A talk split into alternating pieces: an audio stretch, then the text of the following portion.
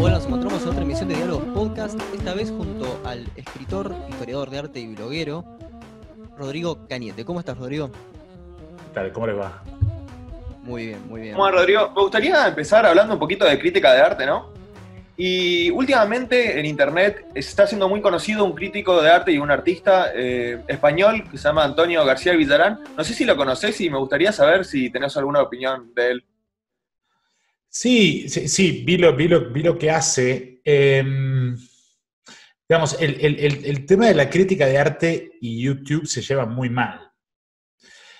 Yo empezaría diciendo eso, es decir, en, en, YouTube de alguna forma, cuando, cuando estábamos, cuando hablamos dos minutos antes de empezar esto, eh, me decían, ¿cómo te presentamos? Como vos tenés experiencia en YouTube. Sí, yo tengo posiblemente demasiada experiencia en YouTube. Es decir, yo hace 6, 7, 8 años que ya hago las pasteras y demás. Y los que vienen viéndome pueden ver que es como que, que, que el, mi estilo de, de interacción en YouTube viene como replegándose a un tipo de eh, de diálogo mucho más reflexivo con los artistas, son diálogos de una hora y media, en donde vamos durante toda la carrera y analizamos punto por punto. Es decir, yo de una forma voy en contra de lo que él representa, ¿no? Él, él lo que representa es digamos, él toma una idea muy poco informada, él no es un historiador del arte, ni, y si lo es, no, no, no, no, no tiene, no tiene demasiada profundidad, y genera como un punch y con eso y con esa idea, ¿viste? Dice, no, miró, es un chanta. ¿Por qué es un chanta? Porque hace firuletitos. Pero en realidad los firuletitos son, tenés que colocarlos en el contexto de la escritura y la pintura automática que viene de, los, procesos psicoanalíticos freudianos y que terminan en André Masson y terminan en el, surrealismo. Digamos, si vos querés hacer crítica de arte, historia, del arte, tenés que ponerlo en un contexto y no tenés que generar ese tipo de, de, shock, que en realidad ese tipo de shock es otro tipo de entretenimiento. Y el entretenimiento de, este hombre, no, no, ¿cómo es el nombre? Antonio García Villarán.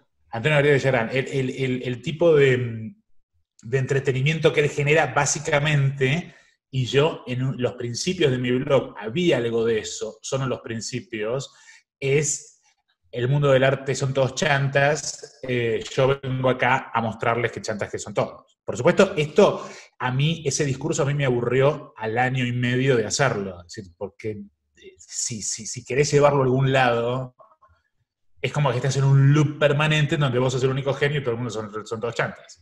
Pero entonces acá tenemos un, un, a ver, en tu espacio tenemos reflexión o tenemos también este, una parte eh, transgresora, porque lo que noto es que vos te, te, te presentás como una persona reflexiva eh, de una manera particular y estás poniendo a eh, Villarán como otro youtuber del mainstream para que se consuma prefabricado para los chicos que no quieren leer libros de arte, ¿no? Para los que Arnold Hauser eh, es un enigma absoluto, ¿no? Este... No creo, no creo que ni él, ni él lea mucho. ¿eh? Yo te, pero, eh, a ver, y este, te, te, puedo hablar de otros ejemplos, así también mediáticos de historia del arte o de crítica de arte. Eh, la mexicana, ¿cómo se llama? Avelina Lesper. Avelina Lesper. Avelina Lesper es, en términos de, de, de nuance y scholarship, es iletrada. Es decir, nadie puede, pensar, nadie puede salir a el debate artístico diciendo el arte es lo que es producto de una manufactura, eh, una manuf manufactura dedicada y el resto no. Es decir, digamos, eh, ya de por sí el nivel de, simpli de simplicidad de ese argumento contagia al emisor. ¿no? Es decir, es una mente muy simple, es decir, no, no, no, hay, no, hay, posibilidad de interlocución. Es cierto, respecto de lo, que, de lo que vos decías de mi blog, que una de mis estrategias, y es un equilibrio que tenés que tener, y que muchas veces yo, digamos, pago el costo, digamos, porque también yo fui cambiando en todo ese proceso. Pensé que el blog tiene casi ocho años, o nueve años, eh, o es una década en la vida de una persona. Y, y bueno, y yo como que alterno una cosa de foro, una cosa de, de, de, de contracultura efectista, ¿no? A través del chisme, a través de... Pero los chismes siempre tienen que ver con algo. Por ejemplo, ahora estamos hablando de si Gabriela Sabatini asexuada o no. En realidad lo que está en el fondo de eso no es Gabriela Sabatini, sino que es el lugar del closet como dispositivo de, em, de opresión en una sociedad pacata como la Argentina, que por otro lado se dice que es abierta y que, es, que tiene... Y que tiene Inclusividad igualdad de género ¿viste? Y, todo lo demás, pero bueno, en realidad esa igualdad de género es un fetiche, es un, es, es un frente que está ocultando otro tipo de problemas. Y es en, definitiva eh, lo que, donde yo creo que mi blog circule es en esos pantanos, así como decía Néstor Perlonger, ¿no? En, el neobarroso, en los fondos barrosos del, riachuelo, en donde, en donde uno puede encontrar gemas. Es decir, en, definitiva, toda este, esta deriva, esta, esta, esta estrategia deleuziana, si querés, eh, perlongeriana, es un poco lo que, lo que, lo que lo que lleva adelante el blog, ¿no? Por supuesto, eh, con altibajos. Y hablando un poco de, crítica de arte estadounidense, me gustaría saber qué opinás del crítico Robert Hughes. Bueno, eh, a ver, también uno cambia la vida. Robert, Hughes era uno de mis modelos en algún momento para, para lo que yo hacía. ¿eh? No me equivoco, era estadounidense, ¿no? Ahora quedé dudando. Yo quedé dudando también, ¿eh? No sé, si, es inglés o estadounidense. Es, inglés, me parece. inglés, sí, puede ser. Puede ser. pero, su carrera la hizo en Estados Unidos. Claro, sí, por eso la. No estás tan equivocado. Em, pero, eh, de vuelta, el problema con Robert Hughes. Porque Robert Hughes es un, es un crítico mucho más refinado. Mucho, es decir, años luz. Pero no está muy lejos del, anterior, eh, de Villagrán. Eh, era australiano, eh, australiano, australiano. Australiano, pero sí que hizo la carrera en Estados Unidos. Eso. Entonces, es decir, pero Robert Hughes, tipo mucho más sofisticado que el que, digamos, el que de YouTube, que es, digamos, pum, pum, pum, pum, y son dos ideas. pero, pero, por ejemplo, a mí una cosa que me atraía al principio de, de, de Love Not People, de Robert Hughes, era esta moralización de la acción artística, ¿no? Es esta cosa de imponer, que era un poco la época también, era un poco de decir, bueno, eh, a mí Warhol no me gusta porque Warhol era un tipo poco moral y era un tipo muy aburrido. Esto es lo que decía él, él cuando se Yo recuerdo, recuerdo que decía que, Andy Warhol, que lo conoció personalmente, era la persona más estúpida que había conocido. Eso, dijo dull, dull, que es una mezcla entre estúpido y aburrido. es lo peor que te pueden decir. Eh, pero yo en mi libro, al principio del libro, yo empiezo hablando un poco contra esto, ¿no? Es contra esta, esta cosa de acusar a los artistas por cosas que no tienen que ver con su arte, ¿no? Eh, porque, a ver, si un artista es racista, es misógino o aburrido, en realidad esas acusaciones tienen que ver con o su personalidad, en el caso de aburrido, o con sus elecciones, pero no con su arte en sí. Salvo que su arte se proyecte desde construya valor desde la ética. Es decir, como que se plantee como ético. Y ahí sí tenemos que analizar su ética como parte de su proyecto artístico. Pero, digamos, si un artista, digamos, si Pollock le pegaba a la mujer, sigue siendo Pollock. Y en, este, en estos tiempos de corrección política se habla mucho ¿no? de, cómo separar o cuándo hay que separar el artista de, su obra. Eh, entonces, según vos, hay que separar completamente eh, el artista de la obra, no hay que hacer ningún análisis a partir de, si el artista... No, no digo, a ver, no digo no hacer ningún análisis, digo... Eh, ningún análisis estético, digamos. Yo digo, a ver, depende del análisis.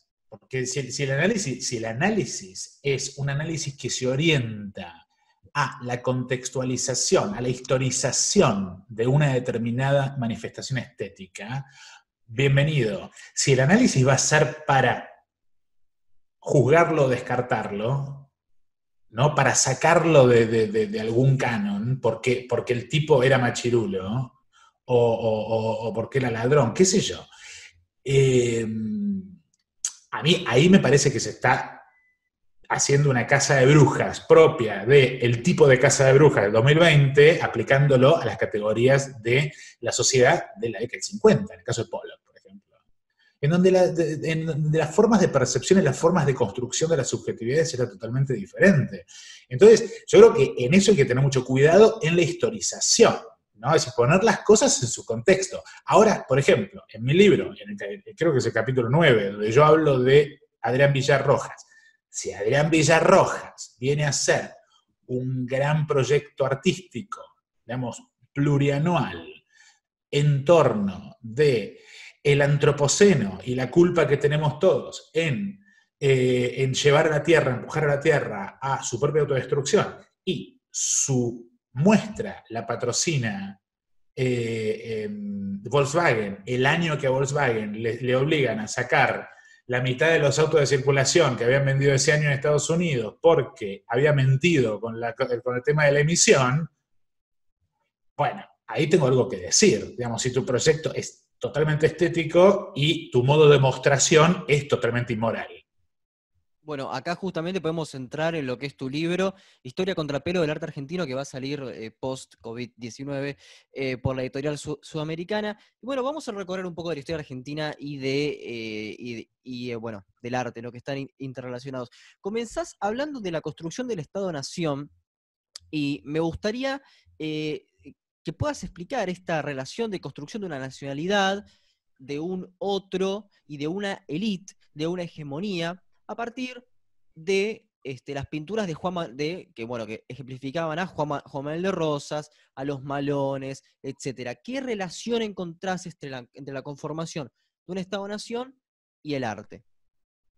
Bueno, a mí lo que me, atrajo particularmente, podríamos yo lo que me propuse hacer era una, una revisión, un survey, ¿no? Es un survey crítico de digamos, de lo que, de lo que se había dicho y cómo se había aproximado, eh, la crítica había aproximado a el arte argentino desde sus comienzos.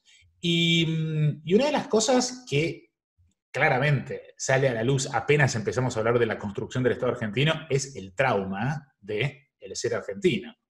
¿no? Es decir, y el trauma del ser argentino tiene que ver en principio con que es un país construido a partir de una desaparición. ¿No? La conquista del desierto. Que además es, la conquista del desierto como concepto es un concepto raro, porque si es desierto no hay nada que conquistar. ya de por sí, es decir, e, el término es una mentira. Entonces, eh, estas son las cosas que me empezaron a interesar en términos de, ok, somos un país que está construido a partir de ausencias, en un páramo al final del mundo, en donde ni siquiera hay, estamos hablando de Buenos Aires, porque eso es detalle, Em, ni siquiera hay eh, em, colinas, montañas, es decir, es directamente un espacio sin imágenes. Eh, y a partir de ahí, lo que se empieza a armar es un uso de las imágenes que está directamente vinculado con la generación de un orden social, y es un orden social que en principio es claramente racial, esto lo, trabajo mucho con, el arte de los viajeros, ¿no? Por ejemplo, Essex Vidal, en donde el modo que construye las, las imágenes son claramente, eh, por ejemplo, es una, es una imagen de Buenos Aires totalmente orientalizada, parece como si fuera Marruecos, ¿no? Mm. Y, coloca algo que Se ve, algo que se ve también, por eso traía a la elite en los viajes de Sarmiento, ¿no? Eh, claro, en, ese sentido. No, no, totalmente. Es decir, el, Sarmiento, en, ese particular caso, Sarmiento es exiliado por Rosas, tiene que escaparse del, del orden rosista y, cuando él, habla desde Chile, él hace uno de los primeros críticas de arte de Argentina. Él, hace la, crítica para el diario, eh, para un diario chileno, de una muestra en la que participa Montboissin. Y Montboissin es un artista que representa imágenes orientalistas, esas imágenes orientalistas que Sarmiento en el Facundo desprecia, porque todo lo que es orientalista es déspota, tiene que ver con, es como una analogía de rosas.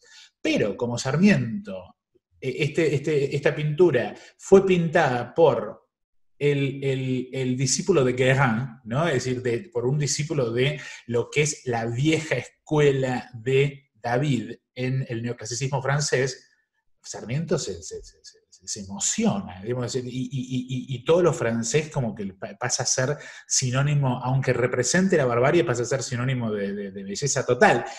Eh, y esto, cuando nosotros entonces tenemos esto, y cuando vamos al, caso del arte rosista, el arte rosista es un arte profundamente costumbrista, pero es un arte costumbrista para marcar claramente que está siendo observado. Quiere decir que el arte argentino, desde sus orígenes, es un arte que existe para apuntar a un orden racial y una estructura racial fuertemente organizada entre negros, eh, criollos y blancos, blancos extranjeros. Esto es lo que se ve claramente en ese ex Vidal y en ese primer momento.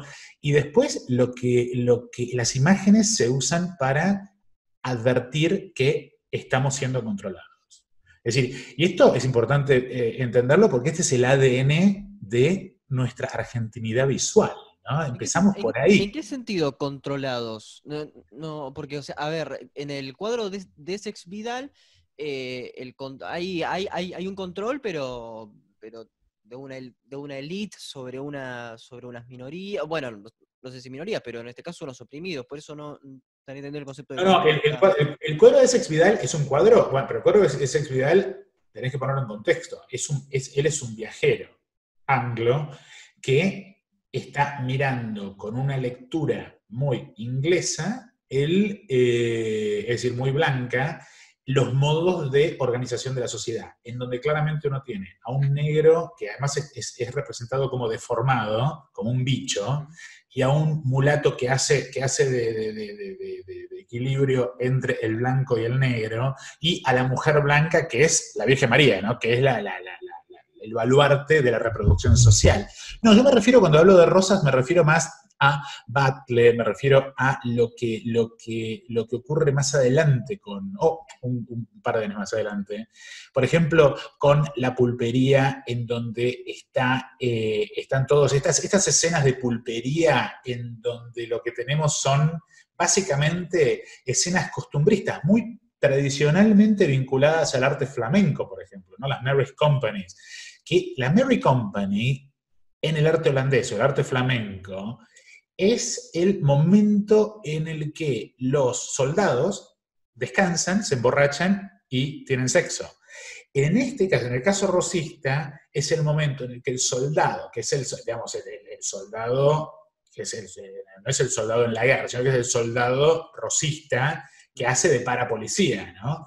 Eh, está en la, en la pulpería y en la pulpería uno lo tiene tocando, la, digamos, con la payada, la payada es el momento en el cual se comunican, se comunican las noticias. Arriba hay, la, pintura está dividida en dos planos y en el medio hay un poste. Arriba del poste hay un soldado. Ese soldado es la cámara de CCTV que te está mirando. Ese es Rosas. Y después tenés el lugar de la mujer. La mujer es muy interesante en ese, en ese cuadro para pensar cómo se representa la mujer de los principios de la historia de la, pintura argentina, porque es directamente un cuadrado la mujer, es un animal de trabajo o un animal reproductivo. No, no, hay una idea de la mujer de la China o de la mujer rosista como, es una, eh, como, como, como un objeto de deseo, sino que es un animal reproductivo, un animal estacional, que, o un ser, un ser estacional que eh, garantiza la perpetuación de esta estructura homosocial que se llama orden rosista. Sí, en tu libro me gustaría citar un, fragmentito para reflexionar un poco sobre esto. Decís, cada obra de un museo da cuenta de los valores, ideas, gustos y costumbres que resultan dominantes en la comunidad en un momento determinado. Esta frase me hizo, me hizo reflexionar sobre si el arte, eh, si los museos contemporáneos hoy en día realmente reflejan los gustos de una época, en general, yo no, me imagino, por ejemplo, la gente de los barrios yendo a un museo de, arte conceptual, por ejemplo, no, me parece que, represente realmente sus intereses o sus gustos, sino que a medida que, fue pasando el tiempo, el arte se fue volviendo cada vez más elitista y hoy en día quizás el museo representa más el gusto o las costumbres de una clase social muy alta que del pueblo en general o de la gente en general, de la comunidad, como, como decís vos. Sí, bueno, eh, eh, eh, ese, párrafo es en el contexto de la construcción de los museos nacionales. la construcción de los museos nacionales, porque ojo que ahora, hoy el museo es otra cosa, el museo, el Malva, el, el MoMA, son otro tipos de intereses, es decir, lo que, el, tipo de historia que se cuenta ahí es otra. Claro, eso me interesaría saber, ¿qué, qué, intereses se, se, cuentan ahí? ¿Qué, qué historias se cuentan?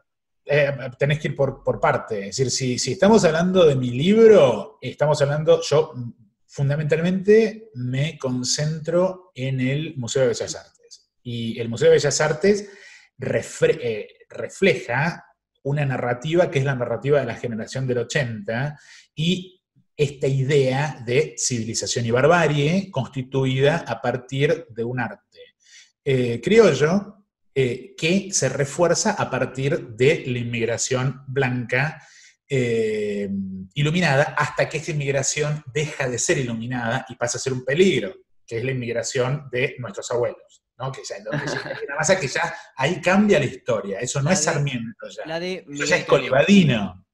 ¿Cómo, cómo? La de Miguel Cané, ¿no? Para, para, para los que nos están viendo ya la segunda ola inmigratoria, la de Miguel Cané en 1904, por ahí, más o menos por eso, la ley de residencia.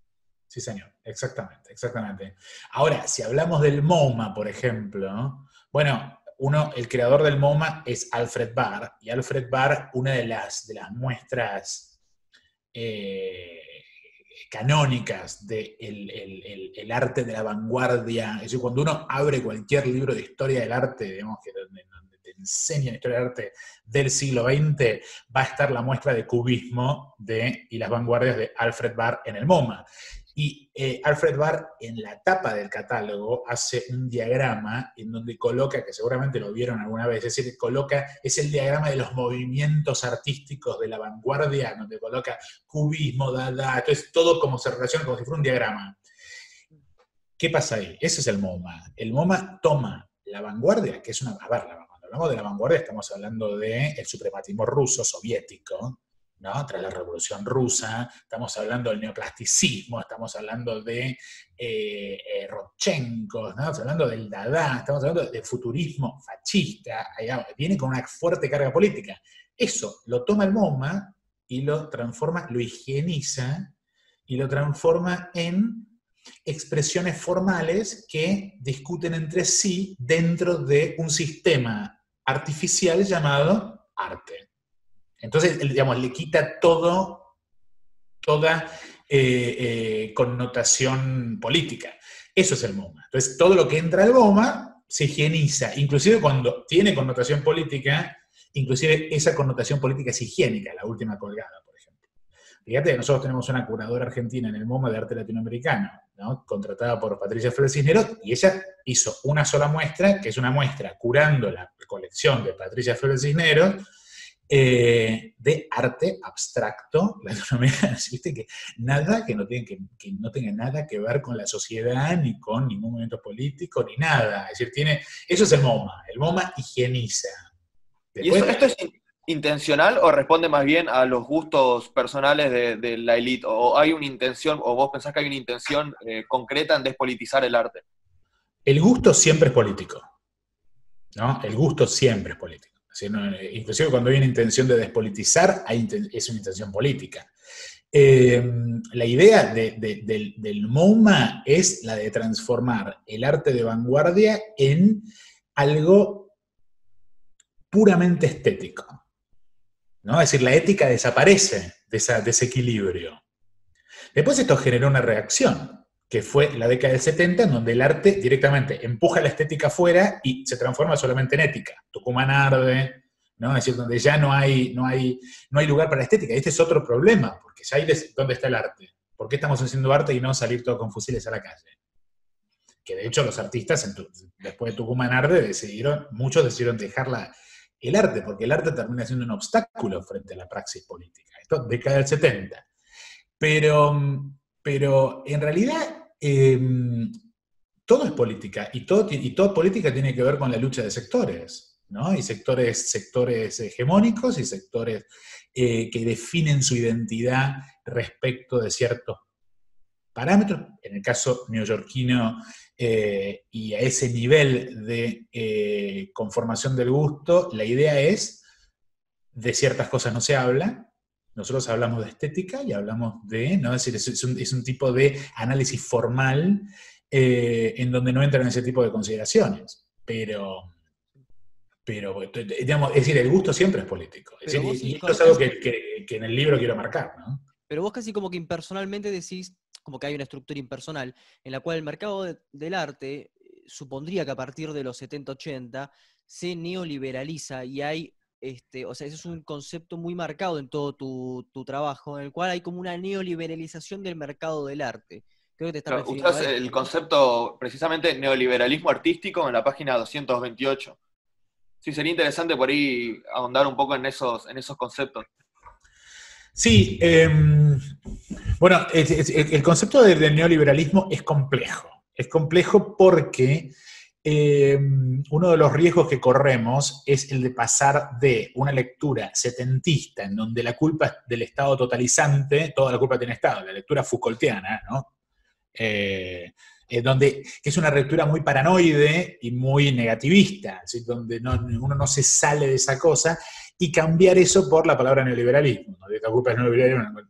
eso es algo que yo eh, eh, traté de estar muy alerta. Ahora, este libro fue un libro escrito durante Macri.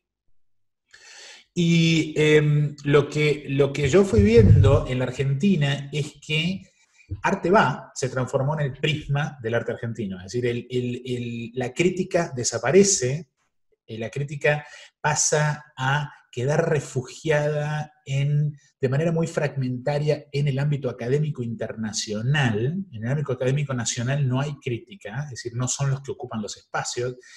Em, quedan algunos, algunos críticos, pero que vinculados con los, em, con los diarios, eh, que para seguir funcionando tienen que ser funcionales a cierto discurso, porque si decís algo que a los artistas no les gusta, eh, no va.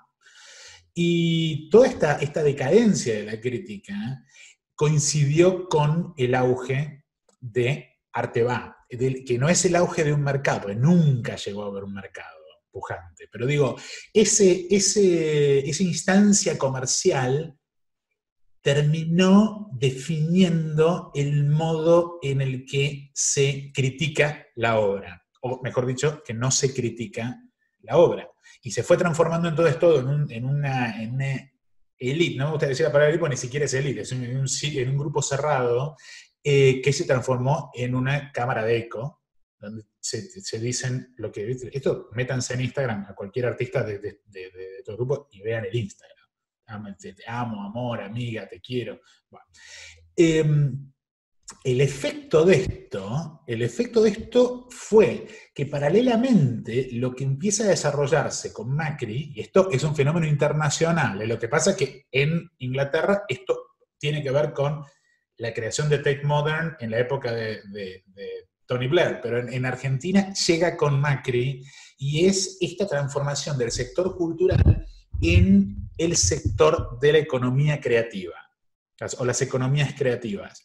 Y cuando entra esto a funcionar, ya el arte deja de ser juzgado a través de ciertos criterios que tienen que ver con lo estético y, tienen que ver con el arte y pasan a ser evaluados a partir del retorno de inversión, de cuántos, cuántos espectadores, de, cuánto, de cuántos eh, artículos fueron escritos sobre vos, de cómo le va a la institución en la que vos eh, expones, y la cosa empezó a cambiar. Esto, por ejemplo, eh, hubo también la expresión K de esto, que fue mm, Tecnópolis, por ejemplo, que entra en esta lógica de las economías creativas, porque la economía creativa es un modo muy barato para ciudades de promocionarse en el mundo para ser lugares de creación de valor, supuestamente, y demás, porque es mucho más barato que hacer eh, incentivos fiscales, eh, directamente poner un cafecito, poner un, par de exhibiciones y demás. Esta fue la estrategia de, Macri, por ejemplo, con el Museo de Arte Moderno de la Ciudad de Buenos Aires, ¿no? de que puso mucho dinero ahí para, y que todavía sigue poniendo mucho dinero ahí, para que genere una escena que supuestamente iba a dinamizar un tipo de eh, urbanización, que era los, ¿cómo, cómo se llama? El barrio, el barrio de las artes o el... Bueno, tiene un nombre en Argentina, en, todo el desarrollo macrista en la ciudad. Eh, y ahí aparece la usina de las artes, aparecen todo este tipo de cosas que tienen que ver con una concepción, pero es una concepción absolutamente eh, retrógrada ¿eh? de, la, política cultural. Es una, es una cosa que en el mundo se hacía en, a mediados de los 90 estamos hablando de 25 años, por lo menos 20 años más tarde, que se intenta hacer en Buenos Aires y por supuesto no funciona. Es la concepción, es la idea del emprendedurismo, el emprendedurismo cultural. Y esto tiene su efecto también mezclado con la ausencia de la crítica. Porque una, las dos cosas, y...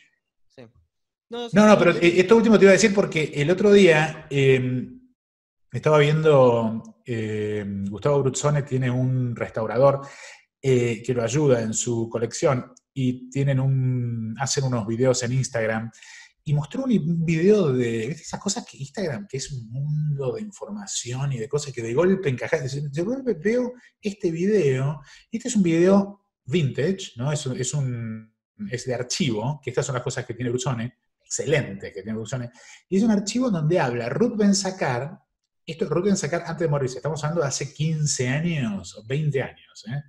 Y ella, esto lo ponen la gente de este archivo como, fíjense, la maravilla que era Rubens Carper, justo creo que, que era el 20 años de su muerte. Y ella dice en ese archivo, dice, no, le hablé a Laura, Laura Buchelato, directora del Museo de Arte Moderno, ¿cómo se atreve a poner a ese artista con ese otro artista? Porque si no, ella está confundiendo a la gente. Hay que hacer lo que le dice la galerista. Esto lo pone eh, eh, esta gente de total buena, buena, buena voluntad para mostrar, digamos, qué buena, qué, qué, proactiva que era. Pero cuando no, se ponen a pensar lo que estaba diciendo, lo que estaba diciendo era, ya hace 25 años, es el modo hegemónico de curar arte en la Argentina está, dictado por las galerías top. Y si un, un, curador no hace lo que el galerista no, lo que el galerista quiere, o no le damos el artista, o les arrochamos el piso y de hecho Laura Bucherato termina renunciando. Ahora, vos crees que hablas mucho del tema, un tema muy polémico, muy interesante, que es el arte y el lavado de dinero, y acusás al hijo de Marta Minujín, Facundo Gómez Minujín, de estar involucrado en, justamente en el lavado de dinero a través del arte. Sí, pero no en mi libro, ¿eh? Eso en, No, no, en entrevistas y, en, el blog. en mi blog. Bueno, em, a ver, yo no lo acuso, lo que, lo que, esto fue de público conocimiento. Yo digo, eh, Minujín, si no me equivoco, está involucrado, no, no sé, hablar de esto no, no, sé porque no tengo los datos, pero digamos, en, su momento estuvo imputado o involucrado en... Dos causas, ¿no? Bien, en esa causa que es la de compra de dólares con información de, es decir, él tuvo una reunión con el ministro de Economía eh, que no puede tener, esa reunión no podía existir legalmente esa reunión, eh, creo que fueron días antes de una, una, devaluación. ¿no? Es decir, una de las primeras devaluaciones macristas, con lo cual, bueno. Eh, esta persona, esta persona es el, era el presidente de Arteba. Fíjate lo que te dije antes de Arteba. Trabajaba en la JP Morgan, ¿no? Él es el encargado, él es el, representante de JP Morgan en, Argentina. en esa calidad, él no podía tener esa reunión con el ministro de Economía. en ese momento, si no me equivoco, ¿quién era? Era. Mm, ah. Hubo tantos que no me acuerdo. Sí, em, pero bueno, esto para, para el que lo quiera. ¿En el 15, 16, en cuándo? Esto fue 16, tranquilamente, sí. Pratt no fue Pratgain. No, no fue Pratgain. Duhovne. Duhovne. Fue con Duhovne. Eh, a ver, es decir, todo lo que dije antes del lugar de Arteba, el lugar de las galerías, el lugar de cierto sector, el tipo tiene una reunión que no puede tener con el, eh, con el ministro de Economía. Esa persona es simultáneamente el presidente de Arteba. Digamos, eh, mm, es válido decir que el arte internacionalmente es un instrumento muy eh, fácil de lavado. ¿Por qué? Porque el arte es lo que dos partes deciden que vale. El arte no tiene valor de, no es el petróleo, vemos que viene con, con un valor, viste, ya asignado de acuerdo a la oferta y la demanda en otro lado. No, el arte es, digamos, yo te vendo esto y te digo, son dos millones. Y vos decías, acá están. ¡Pum! Se acabó. Es decir, el arte, el arte es, lo que, alguien quiere pagar, no es lo que no tiene valor. Eh, eh, con lo cual, digo, eh, el, sistema del arte argentino tiene opacidades. Como siempre, le pedimos a nuestro invitado que musicalice. Así que, en este primer corte, vamos a presentar Sober de Childish Gambino.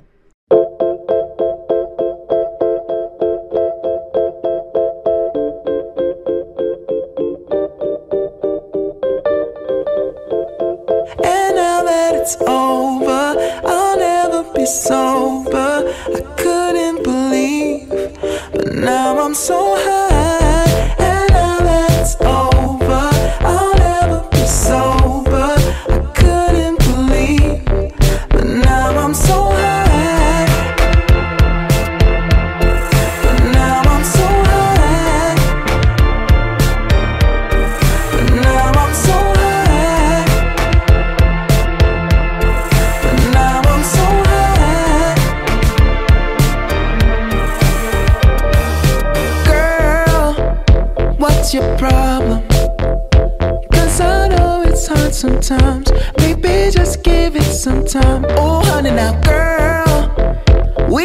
solve them um, if you just give me some time.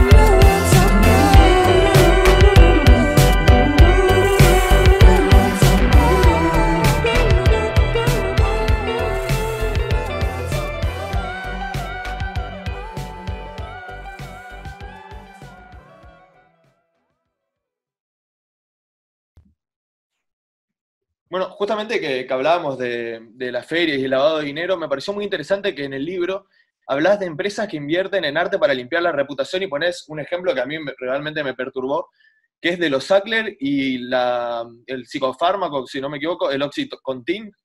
Oxycontin, sí. Sí, me gustaría que, cuentes un poco esa historia, pues es muy, muy turbia. Es de terror. Eh, eh, bueno, es una, de de las historias de terror del, no solamente del mundo del arte, eh, decir, sino del, del, pasado reciente.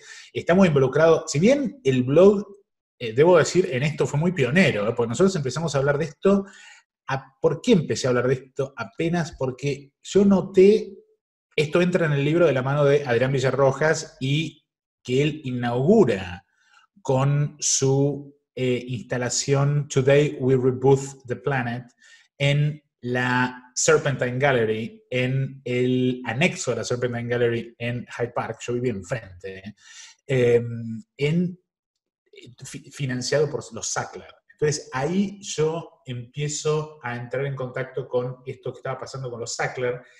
Eh, ellos son los dueños de digamos, de la empresa de opioides para eh, no tranquilizantes y, todo esto. Y ahora están enfrentando una serie de juicios, digamos, pero, pero cientos de juicios en Estados Unidos, porque ellos directamente habían comprado los medical journals para, en donde los médicos eran asesorados, tenían la información para saber si esta medicina era adecuada y si no era adictiva. Básicamente escondieron el hecho de que estaban dando opioides fuertísimos, súper adictivos, que después cuando los médicos los discontinuaban, eh, los pacientes se, eh, digamos, adictos. y se tiraban a la, a la, a la heroína. Y, muchos morían. Bueno, estamos hablando de miles de muertes. De hecho, eh, Nan Goldin toma esta causa y termina durante los últimos cuatro años haciendo piquetes en frente de eh, algunas instituciones que, como la de, la de, la Serpentine, donde, que había inaugurado Villarrojas, con una muestra ética sobre el, estado de la, ecología y, el lugar, la responsabilidad. Yo lo que trabajo en el libro es cómo ese tipo de arte está orientado a activar en el espectador una sensación de culpa, que es una culpa muy propia del neoliberalismo, en términos de que lo que hace es generar en el espectador o en el consumidor la sensación de que a través del consumo o a través de la presencia ya de por sí redime su propia responsabilidad respecto de un tema. Eh, es como que él eh, apunta a un tipo de espectador adicto a la culpa, a sentirse culpable, como que entra en un, estado de, de dependencia respecto de la obra y esto es el tipo de arte que hace él, que hace Tomás Arraceno, por ejemplo. Es, un, es un arte didacticista orientado a un público pequeño burgués culposo.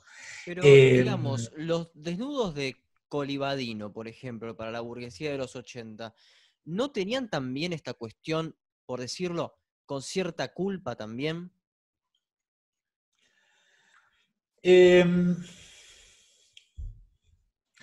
a ver, eh, vos te, estás refiriendo a los desnudos que coleccionan los primeros coleccionistas de arte de el, Bellas Artes, por ejemplo, Florent, eh, y, los, que, digamos, los que compraban en Europa. Exactamente, sí, ese, tipo de, ese tipo de desnudos. Bueno, ese tipo de desnudos es muy interesante porque em, lo que uno ve en el siglo XIX en Argentina y, luego en los principios de la conformación del del acervo del museo y de las primeras colecciones, es que esto lo dice Esquiafino, ¿no? Cuando va la mujer de Guerrico, uno de los primeros coleccionistas, va a su estudio en París, ve el reposo, su, desnudo, un desnudo simbolista, eh, muy ambiguo, y no le gusta.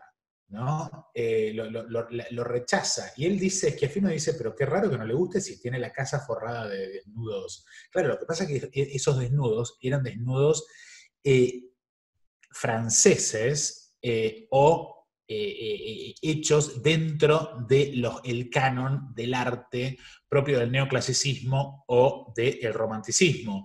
Es decir, lo que venía de afuera, matizado por ese orientalismo y por, esa, y por ese tipo de, filtro, era totalmente digerible para esta, para esta burguesía eh, pujante argentina que quería consumir modernidad. Ahora, cuando le dabas real modernidad, decir, que era el caso de, de, Schiaffino, que con el reposo le da una suerte de homenaje a Rodin en versión pictórica, los argentinos entraban en pánico. Nombrás el caso también muy, muy posterior de una bailarina de ballet, ¿no? Que también eh, los argentinos, como ejemplo de esto, de que los argentinos quieren modernidad, pero cuando la tienen le temen. Isadora Duncan. Es decir, los dos ejemplos que yo, que yo doy en el libro son Isadora Duncan cuando, cuando viene, es decir, viene, Isadora Duncan está muy vinculado con ese cuadro, porque es un cuadro, El Reposo, vayan todos a verlo en el Bellas Artes, eh, de Eduardo Schiaffino, para mí es, la pintura. Qué, impresionante el, cómo está pintado el terciopelo, ¿no? Es, asombroso técnicamente. Para mí es una pintura, es una, para mí es, es el antes y el después del arte argentino, esa pintura. Porque además es una pintura profundamente ambigua, es una pintura que a una Argentina que buscaba certezas, él les da duda. Y, digamos, fíjate que hasta, hasta hace muy poco el, Bellas Artes no sabía qué hacer con esa pintura. ¿eh? De hecho, estaba en un costado, en un rincón. Eh, marginada. Totalmente marginada, porque claro, no, había, no había categorías para entenderla. Esa pintura hay que entenderla en relación a la relación personal que tenía Rodin con Schiaffino. Eh, es decir, Schiaffino era el amigo argentino de Rodin y, ese, y el lugar que tenía Schiaffino de privilegio en la cultura argentina, en el mundo del arte argentino, era porque Schiaffino podía ser de intermediario con el, lo top del arte en Francia, que esto para una Argentina con tanta plata en ese momento no es pavada, porque plata no, no significa que vos puedas saltear las colas y obtener las obras de arte importantes. Por esto es que, mediante Schiaffino, Argentina logra el encargo de la estatua del monumento a Sarmiento en el Parque 3 de Febrero por ni más ni menos que Rodin. Otra obra que no tuvo, no tuvo, buena recepción, ¿no? Por los argentinos. Pero fíjate que es lo mismo, porque cuando vos vas a ver esa obra, esa obra parece como que no está terminada, eh, eh, parece como que, se disuelve la materialidad, que es muy propio de Rodin. ¿viste? Rodin es esta idea de que la figura sale de la roca, pero también se quiere meter. Es decir, no te da, Rodán no te da esa, esa, lo que te genera es presencia, no representación. Es decir, no te da algo autocontenido que vos lo, tenés ahí y no se te viene encima y que, lo podés decodificar perfectamente, sino que en el caso de Rodán es como una obra que no termina de hacerse, es como que está en proceso de, de venir. Y esto es lo que hace él en, como homenaje a Rodán en el reposo esta obra, y es una obra que parece que se está metiendo, que es una figura muy poco definida, femenina, pero también puede ser masculina, andrógina, se, está, se quiere meter dentro de la pintura, y al hacerlo, marca una bandera argentina. Entonces, eh, eh, esto para mí era, era, demasiada información, era demasiado, era demasiado extremo. Es decir, lo que, lo que Esquiafino no calculó fue, yo creo que Esquiafino eh, digamos, subestimó el conservadurismo en el gusto argentino de ese momento, y él lo, vivió a flor de piel. Por eso decir, la, la carrera de Esquiafino fue una carrera como director de Bellas, del Bellas Artes, fue una carrera muy exitosa, pero también muy frustrante, porque siempre estaba como que, como que no recibía el reconocimiento, ni el presupuesto, ni el lugar que, que él pensaba que tenía que tener. Y es esta relación rarísima que tiene la Argentina con la modernidad. Es decir, la quiere pero la rechaza. Justamente hablando de esto, ¿no? Hablando de cómo los argentinos ven al resto del mundo, principalmente Europa, hay un concepto que recorre todo tu libro que es el concepto de decolonización y arte de, colonia, de colonial. Me gustaría si podías especificar o desarrollar un poco estos conceptos. Bueno, es decir, el, una historia del arte depende de quién la cuente. ¿no? Es decir, una, de las cosas que a mí me impulsaron a escribir este libro es la, increíble ausencia de historia puntos de vista argentinos. Y a medida que vamos avanzando en el, nuevo milenio, inclusive, y, invito al que, al que quiere probar lo que digo a que se meta en cualquier artículo, de, en cualquier crítica de arte argentino en el mundo, el arte argentino en el mundo, solamente, el arte argentino solo se valora hoy si tuvo éxito en el mundo o si otras narrativas hablaron bien en el mundo. Es decir, estuvo, lo compró la Tate eh, y tal eh, revista hizo esta reseña de este artista, por eso le vamos a dar, le, vamos a prestar atención. De alguna forma, la idea era romper esto para crear una, una mirada que pueda constituirse a partir de nuestra propia de nuestra propia diferencia. Y para hacer eso te tenés que colocar en otro lugar. Por eso una, una de las ideas del libro era permanentemente desarticular esa mirada desde afuera. ¿Cuál es la mirada desde afuera? La mirada desde afuera es pensar que el arte argentino es la versión argentina de algo que está afuera. Por ejemplo, eh, eh, eh, em, Petoruti. Petoruti es el Picasso argentino. Ya plantear las cosas así, ¿no? Es borrar el, em, lo argentino. Es decir, solamente porque, porque estás colocando lo argentino como una derivación, como una copia de algo que está afuera. Es decir, y este es el problema que yo de hecho mi próximo libro es, algo que yo estoy viviendo en carne propia en términos de disciplina con la historia del arte, porque la historia del arte siempre te obliga a volver al canon. Es decir, siempre vos cuando hablas de el arte destructivo, por ejemplo, de Luis Wells, o la neofiguración, tenés que hablar en términos de la relación con la nueva imagen o con el neoexpresionismo alemán o eh, inglés o eh, la transvanguardia italiana. Pero no es, un problema de la creación justamente de los latinoamericanos en sí, o vos crees que es una hegemonía imperante, indestructible de, los países desarrollados? Pero, a ver, la opresión está en el lenguaje es como, como, como, como el objeto es el objeto que está ahí. El tema es cómo accedemos a él. Si yo accedo a él, por ejemplo, yo te doy un ejemplo, a mí me invitan a escribir eh, un artículo, un capítulo en el, en el catálogo de Ida Skillen, una artista alemana emigrada a Argentina, que había trabajado con André Lotte, una persona eh, que ella llega a Argentina, estamos hablando, es una artista que tiene 102 años, tuvo una muestra en el, Museo de Arte Moderno de Buenos Aires, tiene un apartado en el libro, y ella es una, artista que, que, muy sui generis, ella hace como collage, trabaja horizontalmente, nunca participó del mundo del arte, ella solamente se encerró en su habitación, posiblemente con algún tipo de depresión o algo, se encerró en su living, tuvo dos hijas, que la conozco, eh, se encerró en su living y ella trabajaba en su living, nunca mostró, no, no quería interactuar con el mundo del arte argentino, ella estaba en su propio mundo, era su propio, su, modo de feminismo, si querés, era un repliegue a su propio espacio íntimo. Eh, cuando a mí entonces me invitan a escribir este libro, me mandan un, me, muestran lo que había sido escrito para ese libro ya. Todos hablaban de ella en términos de su relación con la vanguardia europea. Es decir, porque esto que hace se parece a Kandinsky, esto que hace se parece a esto, esto, digamos, si vos hablas del arte solo en relación a coordenadas establecidas, que además fueron establecidas en otros lados, siempre vas a ser menos. Está bien, pero yo lo, que digo es que no hubo algún desarrollo. A ver, porque por ejemplo, acá vamos, digamos, a algo que vos llamás artistas manipulados. Bernie, Yomi, Minujín. No hay una interrelación entre política y arte que efectivamente construyó a que estos artistas no se, no, se pudieran, no pudieran batallar en el mercado este, de una manera distinta.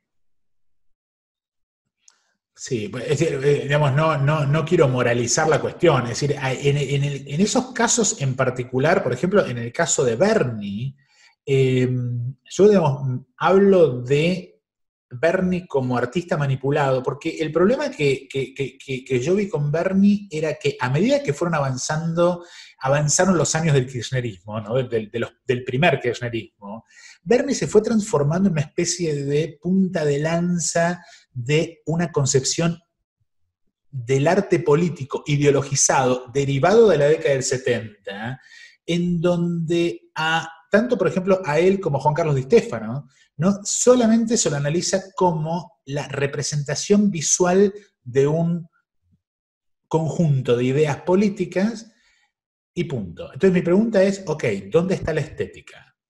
¿Qué es lo que hace Bernie, que hace a Bernie particularmente interesante?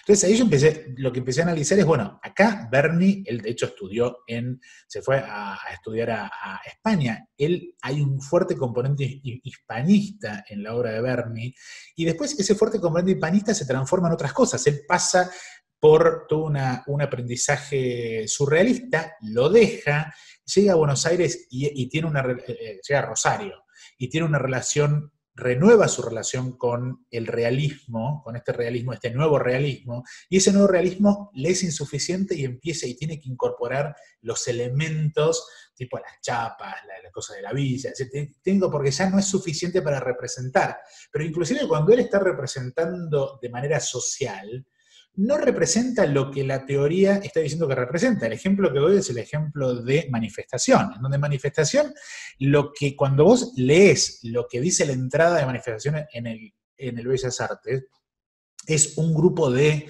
proletarios avanzando hacia el futuro, como si fueran los proletarios ¿no? del, comunismo. Eh, y cuando vos mirás ese cuadro, la evidencia visual es que en realidad esa marea humana, está mirando para todos lados, no coincide en la mirada.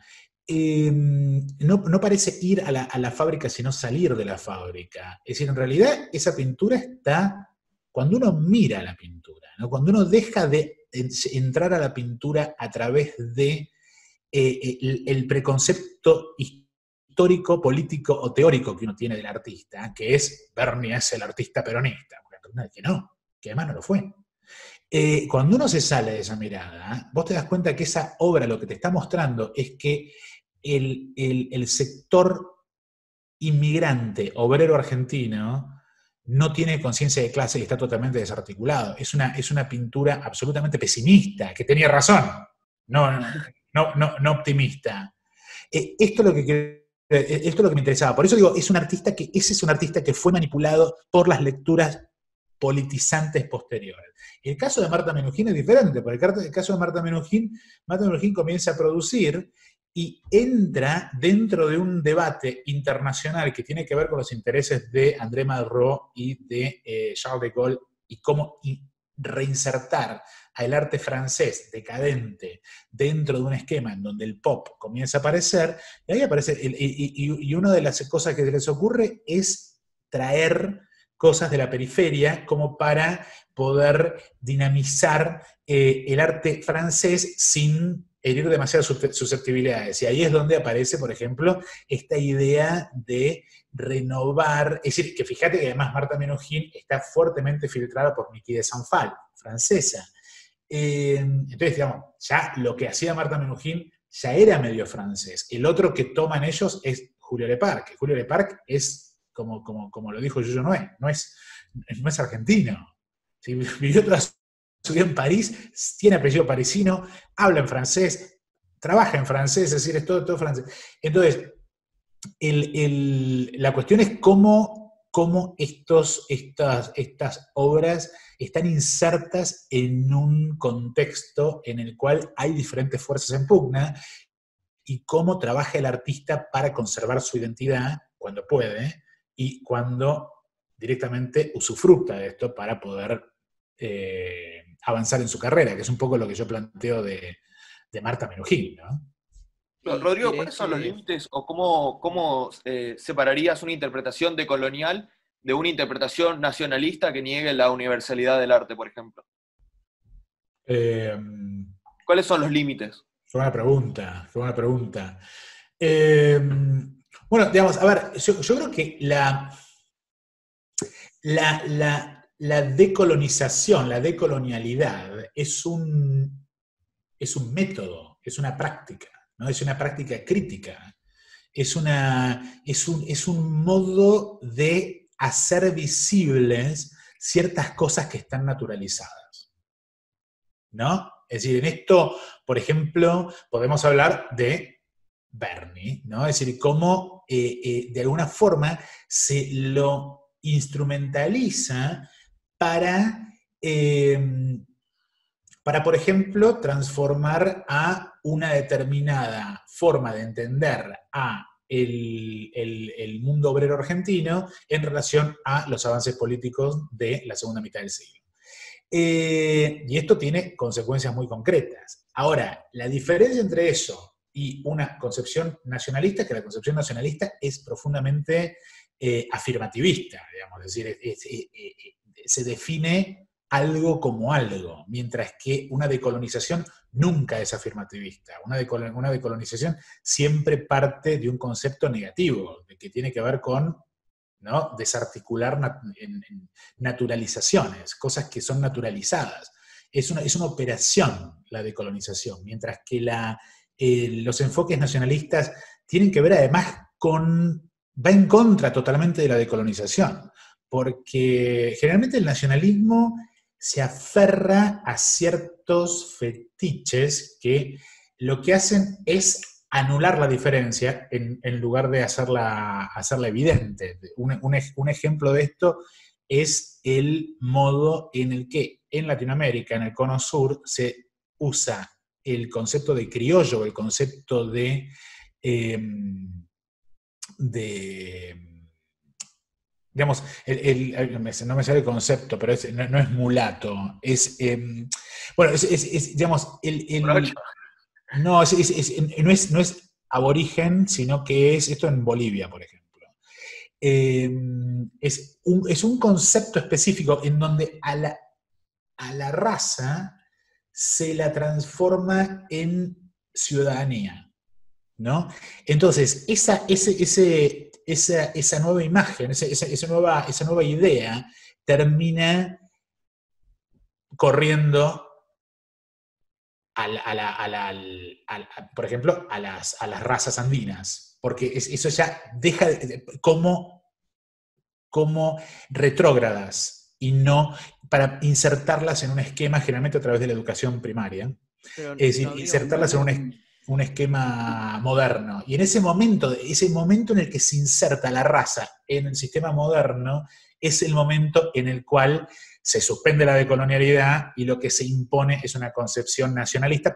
De hecho, estos, este tipo de procesos vinieron de la mano en Bolivia, Paz Estensoro, en, en Argentina con Perón y demás. el cabecita negra, esta es la figura.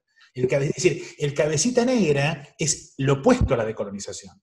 Porque el cabecita negra lo que hace es te obtura, te hace desaparecer a el guaraní. Quisiera, y acá creo que también lo opuesto a la decolonización también sería un primitivismo, porque la decolonización, en lo que vos me, lo que nos estás comentando, eh, claramente dialoga con el canon eh, occidental, con el canon este culto, por decirlo de alguna manera, como ocurre con Bernie y con su hispanismo, pero no, se puede caer en una, lectura primitivista e idealista, ¿no? Este, de los pueblos originarios y su arte también, ¿no? Sería como una otra eh, cara de nacionalismo. Bueno, es la historia, es, bueno, la historia del arte latinoamericano, ¿no? Es decir, porque en definitiva eso nos lleva de vuelta a la, cuestión de las élites en el primer mundo porque la élite del primer mundo, lo que, digamos, en el arte latinoamericano, ¿qué quiso consumir? New York quiso consumir esta concepción primitivista, ¿no? Es decir, Frida Kahlo, Portinari, Cándido Portinari, es decir, digamos, la, Latinoamérica folk, ¿no? Eh, que eso no es Latinoamérica. Eso, es, una, es, una, versión turística de Latinoamérica, pero no es Latinoamérica.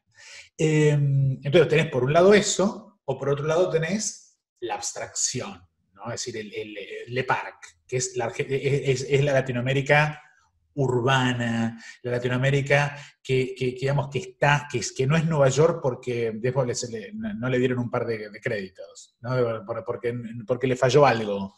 Pero en definitiva, lo que está detrás de todo este argumento es la idea de desarrollo. Y eso es muy jodido, porque la idea de desarrollo siempre presupone que sos subdesarrollado. Es decir, siempre sale, por eso ahí estamos hablando de decolonización, el concepto de desarrollo siempre sale de aquel que está desarrollado y a vos siempre te falta cinco para el peso, siempre tenés que estar trabajando para poder desarrollarte. Por eso, por no poder hacerlo, quedás atado a una concepción primitivista o quedas atado a una concepción que directamente no refleja, a histórica, no refleja tu contexto social. Em, y yo creo que ahí es donde las operaciones de colonizantes son donde empiezan a poner el ojo en los lugares en donde tienen que ser puestos. Pero ahí, digamos, esto no, lo invento yo, hay toda una tradición también en el arte argentino de colonización. Me gustaría, justo que estamos hablando de esto, hablar un poco de arte e identidad y me gustaría leer un fragmento de, tu libro en la página 231 que me pareció muy interesante y me gustaría que hablemos de esto. Dice, esta adaptación a las funciones del mercado hace que los artistas se preocupen por vincular su ser artístico con categorías determinadas, muchas veces identitarias como ser negro, gay o villero, bueno, estuvimos hablando de, los cabecitas negras justamente, el interés, el interés, humanístico por la iconografía o la exploración del equilibrio entre ética y estética es dejado de lado para ser de los temas de la actualidad per se las áreas de interés. Esto hace que este tipo de arte sea presentista. Se habla de lo que está pasando, pero de manera oblicua, no literal. La preferencia y la metonimia reemplazaría hacia la dialéctica. El programa de la Ditela parece decir que todos podemos ser artistas y que lo único que cuenta es encontrar el nicho del mercado. Así que proliferan los gay body, female body, biopolitics, animal body, entre otros tax, words que carecen de herramientas conceptuales o del interés necesario para abocarse a una exploración en profundidad de los conceptos enunciados. Estas categorías han reemplazado a las bellas a la de belleza y armonía del arte burgués del siglo XIX. Eso me interesó mucho por el tema de, justamente, de, cómo se relaciona el arte con la formación de, identidades, justamente con, el de la identidad, por ejemplo, de ser gay o de ser pobre o de ser villero. Y vos hablás también en el libro, muy por arriba, que durante el kirchnerismo hubo como una proliferación del arte reivindicativo de la villa, ¿no? Del arte villero, o de la estética, por lo menos, burguesa o aburguesada de, de la estética villera. El tema de la identidad es un tema complicado, pero es un tema también que tiene una tradición en el arte argentino interesante. Si nos vamos, por ejemplo, a la década del 80, el Under, el 90, el Rojas, eh, que eran, digamos, simplificando, digamos, eran un tipo de manifestación la palabra no es la palabra que les hubiese gustado que uno use, ¿eh? porque había toda una cosa decolonizante que es queer. Eh, queer en el sentido no identitario, no estoy diciendo homosexual, estoy diciendo en el sentido de... Cultural. Eh, en el sentido de común, eh, entender lo queer es poder desestabilizar la normalidad, ¿no?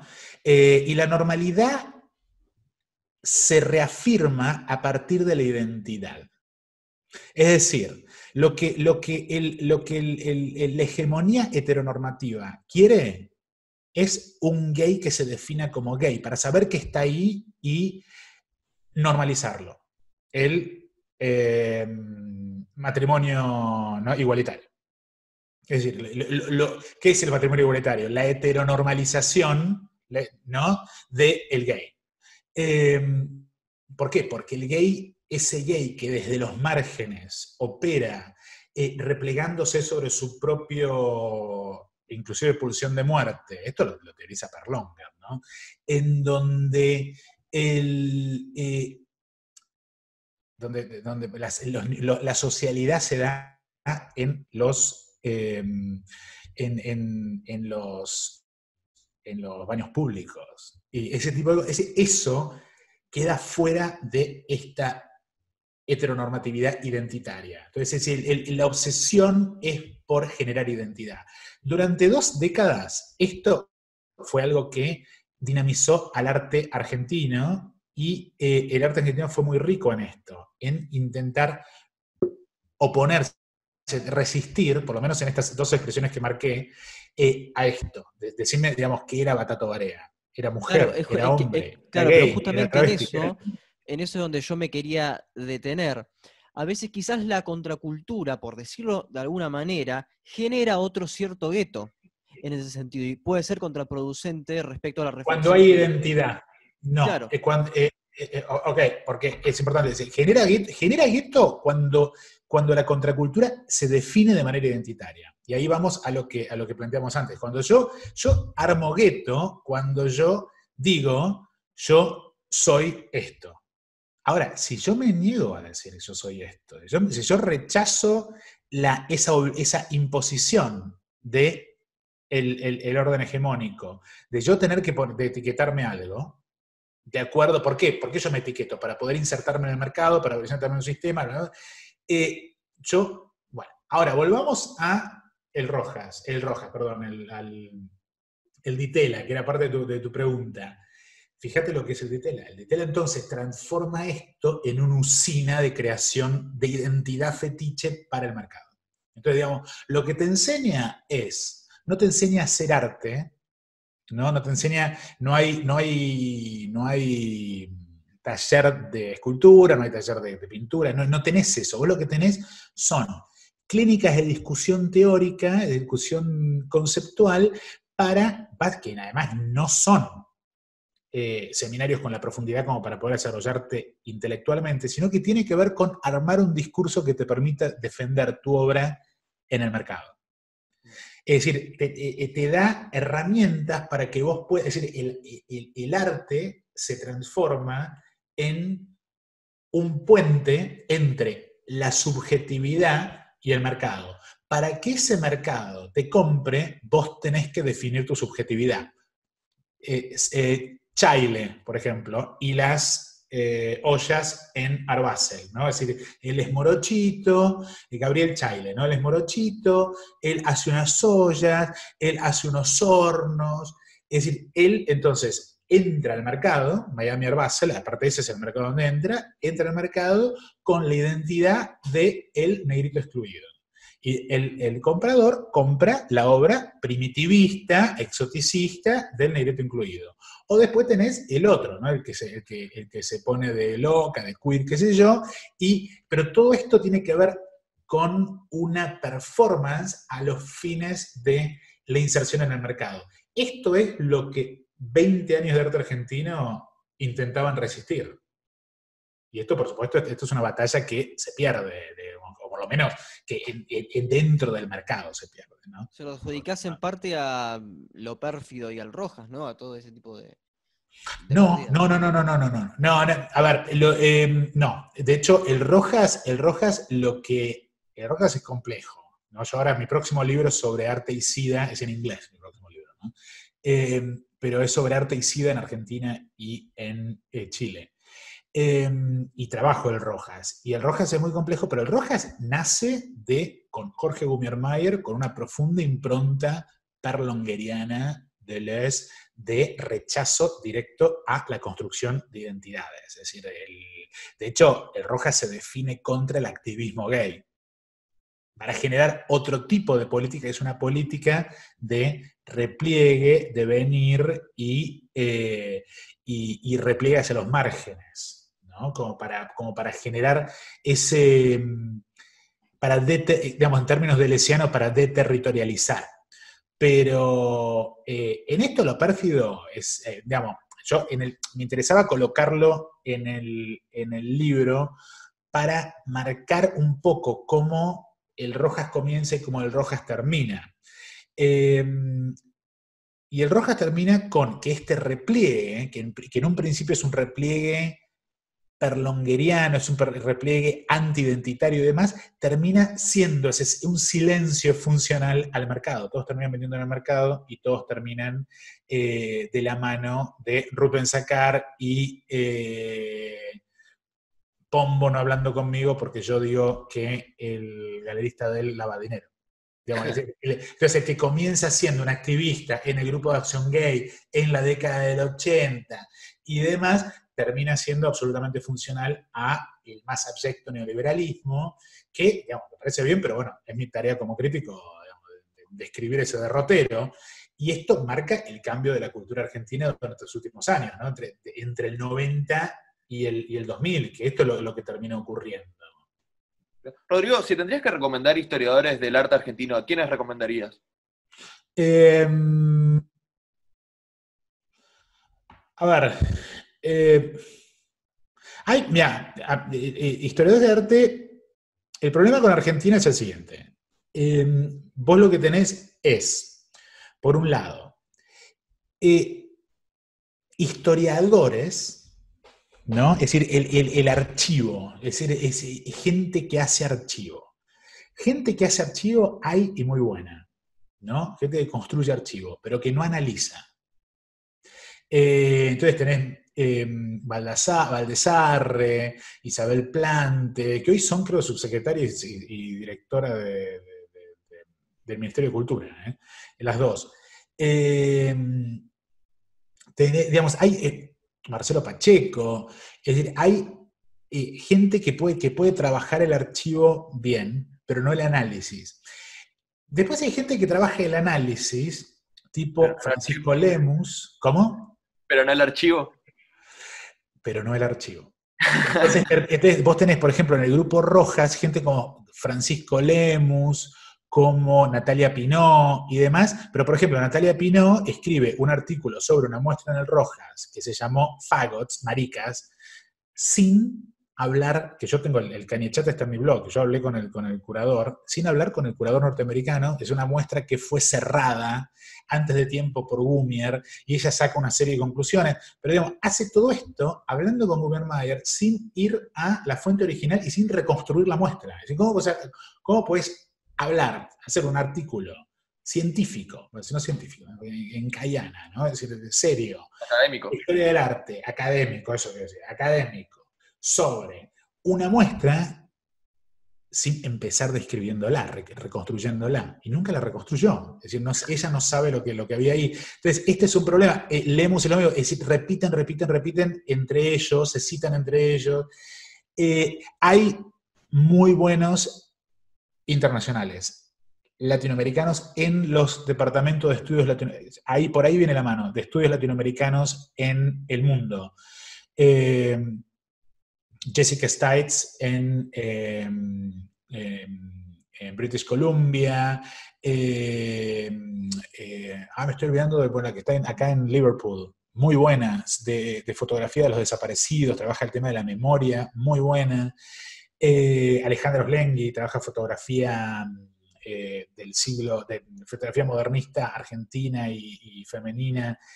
Eh, en Northwestern, Mara Polgovsky Escurra viene a escribir un libro sobre el, The Performance, Performative Twist. En Argentina trabaja eh, León Ferrari. Yo tengo algunas diferencias con, con sus lecturas, eh, pero digamos, una cosa que se puede discutir académicamente y se puede discutir desde, desde ese lugar. Bueno, para ir cerrando, me gustaría que Cañete nos diga qué artistas argentinos actuales recomienda y que que le gusten personalmente para que podamos entrevistar en este programa si es que acepta. Muchos, eh, muy buenos. Pombo, Marcelo Pombo, eh, Marcia Schwartz, eh, Roberto Jacobi. Roberto Jacobi es, como, es como una figura clave del arte argentino y, que contra sí mismo. ¿eh? Es, un, personaje mucho más interesante de lo que, de lo que a primera vista parece. Eh, Juan Carlos de Stefano. Juan Carlos de Stefano, es decir, la relación entre arte y estética, entre política y estética en, Juan Carlos de Stefano es, fundamental. Eh, bueno, una, persona que me encantaría entrevistar, pero desde ya ella no quiso y lo manifestó, Marta Menujín. Marta, Marta Menujín, digamos, porque es, porque es una figura, eh, ojo, que, el, final de Marta Menujín, digamos, la, etapa más eh, banal de Marta Menujín, no, no deshace esos, esos, esos comienzos ¿no? de, la Marta Menujín, de los happenings y, demás. Eh, Diana Dowek acaba de hacer una, una chat con Louis Wells, eh, que, me, dio una información fantástica para aquellos que quieran tomar la posta sobre el lugar de Rubén Santantonín, llevando eh, algunos, algunas ideas del arte destructivo, llevándolas hacia el happening y haciendo la menezunda, es decir, ese tipo de, vinculaciones. Eh, no, hay muchos, hay muchos, muchos. Y de los más jóvenes, no, estoy tratando honestamente, estoy tratando de actualizarme después de el 2010. Estoy tratando de meterme, porque además yo estoy investigando en, Inglaterra, en Warwick, en el área de, performance studies. Entonces, eh, me quiero meter más en. Yo estoy trabajando con Patato Barea y con, y con los 80, ¿no? Pero, pero quiero meterme más en lo que es la escena del, arte, eh, de la performance en Argentina en los últimos años, si bien convengamos que hay que tener estómago y paciencia, porque hay que diferenciar mucho la paja y el trigo y hay mucha paja. ¿Cómo vas con tu, con tu investigación sobre el cómic? Eh, vi que te estabas haciendo de, varias historietas para debatir con Liniers y me interesaría saber cuál es tu opinión ahora del cómic, si lo consideras arte o no.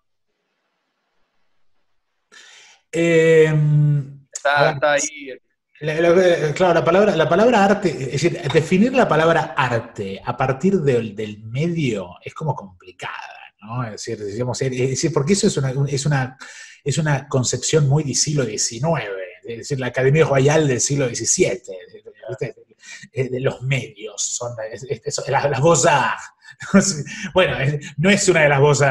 Ahora, hoy digamos, con, eh, eh, el, arte pasa por, por, otro lado, pasa por una cuestión. Esto es lo que, lo que no entiende, por ejemplo, Abelina Lesper. Que Lesper entiende que el arte es Beaux-Arts, ¿no? Eh, no, hoy claramente la, el cómic puede ser arte. De hecho, en el libro yo incluyo a Rep en un momento. Sí, sí, sí, lo eh, con, su, con, su, libro sobre, sobre Evita. Eh, con lo cual, eh, sí, sin duda, sin duda. Y podemos, y no, no lo incluía Linears, creo que no lo incluye Linears. No, no, no, no, no, no lo nombras. Pero lo podemos incluir en la parte del emprendedurismo cultural, en, cuando yo hablo de las industrias creativas, o NIC, en donde ya el, ahí el objetivo, pero fíjate cómo la categoría de arte ya ahí no, no, me sirve para, yo tengo que ahí... Ahí entra la categoría de plagio más, más que de arte.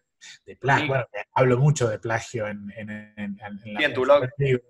Eh, si, conoces a Guille Pachelo, por las dudas?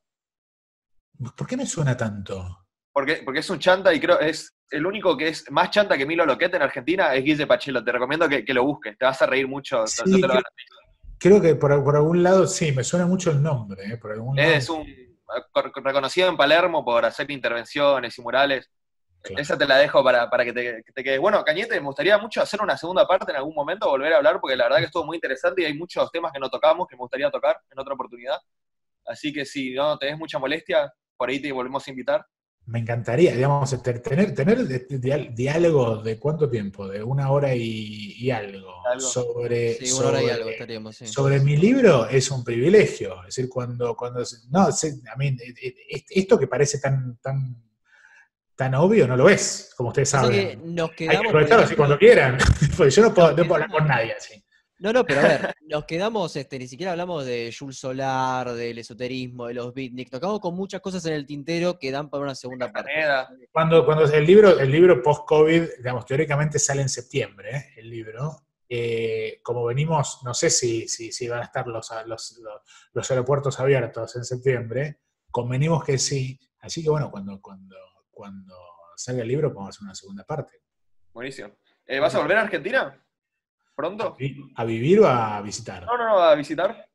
Sí, bueno, eh, eh, yo estaba, estaba camino a Argentina ahora, porque presentaba el libro en el Bellas Artes el 15 de mayo.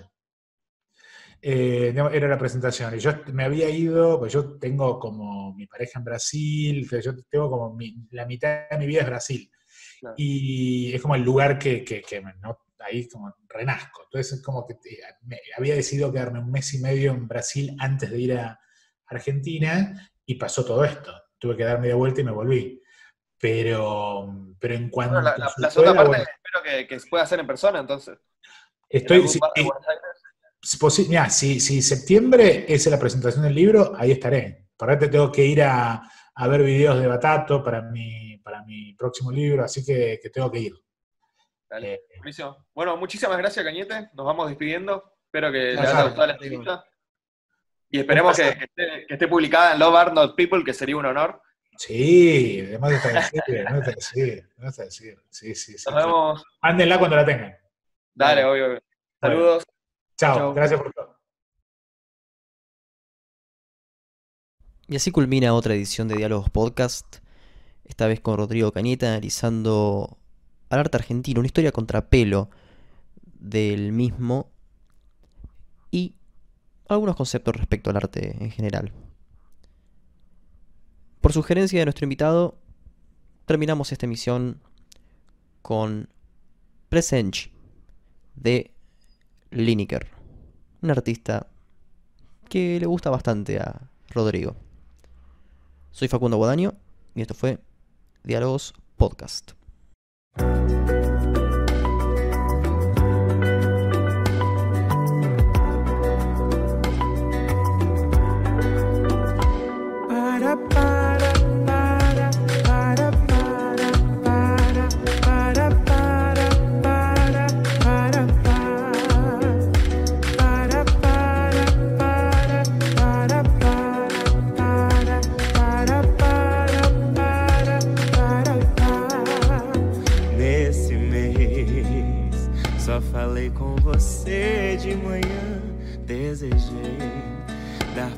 Palavras a mais. Fica amba a neblina, fumaça colorida pra te celebrar. Sei até o que causa alvoroço aí vai dar pé. A aventura faz bem pro ori, sua escama nova brilha além do peixe pra te dar parabéns, pra te ver mergulhar. Fica sem, vejo que já tem tudo aí, mas meu bem, se esquecer não faz mal me pedir. Se quiser que eu esquente, vem, nana no meu